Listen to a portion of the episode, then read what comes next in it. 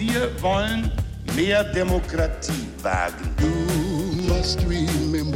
Scheitert der Euro, scheitert Europa. Der Stichtag. Die Chronik der ARD. 8. Mai 1997.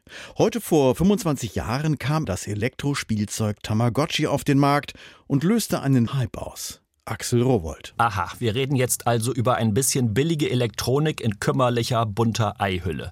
Tja, von wegen. Dieses Plastikei, ernsthaft gewendet, ist die Vorhut eines digitalen Großangriffs auf Millionen Kinderseelen. Jawohl, und der hört sich so an.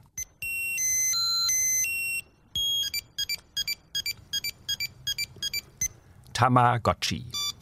Ja, irgend so was Japanisches vielleicht. Aber was, wie genau, weiß ich gar nicht. Wörtlich übersetzt Eieruhr oder Urei. Was zum Essen? Irgendeine Kampfsportart oder sowas? Tamabuchi, das ist ein Messer, was man sich in den Bauch steckt und danach soll man sterben. Dicht dran, der Herr. Tamagotchi ist ein eiförmiges Mini-Computerspiel in Gestalt einer Taschenuhr. Das Ei simuliert das kurze Leben eines Kükens. Ja, das ist so ein kleines Gerät, wo ein Hund ist. Nein, ein Küken. Den kann man selber füttern. Ein Küken, das erst schlüpft und dann umsorgt werden will. Mit Futter und Zuneigung und so Sachen. Auch muss Stuhlgang beseitigt werden. Alles nur digital, per Tastendruck. Kann auch sein, dass es total schnell stirbt, weil, weil du ignorierst.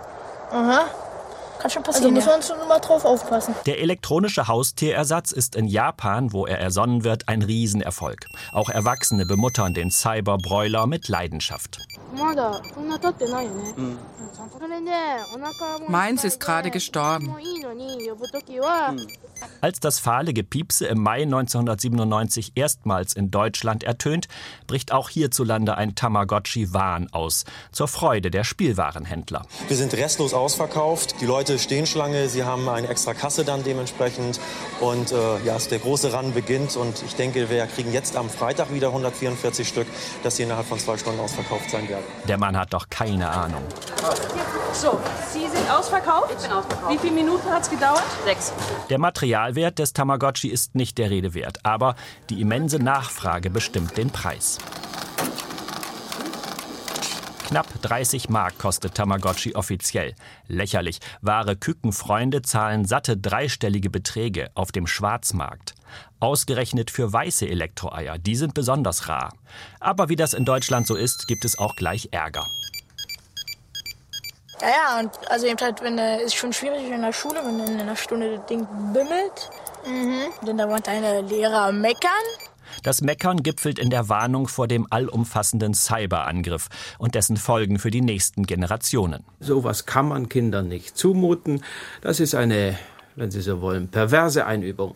Ja, in eine libidinöse Beziehung zu einem Ding. Ja, Adorno hat so etwas verdinglichte Sexualität genannt. Bei der das Ding in aller Regel stirbt. Viel zu früh würden Kinder mit dem Phänomen des Todes konfrontiert. Und dann heißt es eben, war nur Spaß. Das Tamagotchi kann zwar sterben, ist aber anschließend mit der Reset-Taste wieder verfügbar, was beim echten Tier nicht wäre. Das finde ich bedauerlich. Also schöner wäre es, wenn es wirklich gescheit abkratzt. Bis dahin vergeht nur wenig Zeit. Der Tamagotchi-Boom ist heftig, aber kurz. Und das Kükenspiel nach wenigen Monaten mega out. Ebenso plötzlich, wie es absolut hip war, als es in die Läden kam. Heute vor 25 Jahren.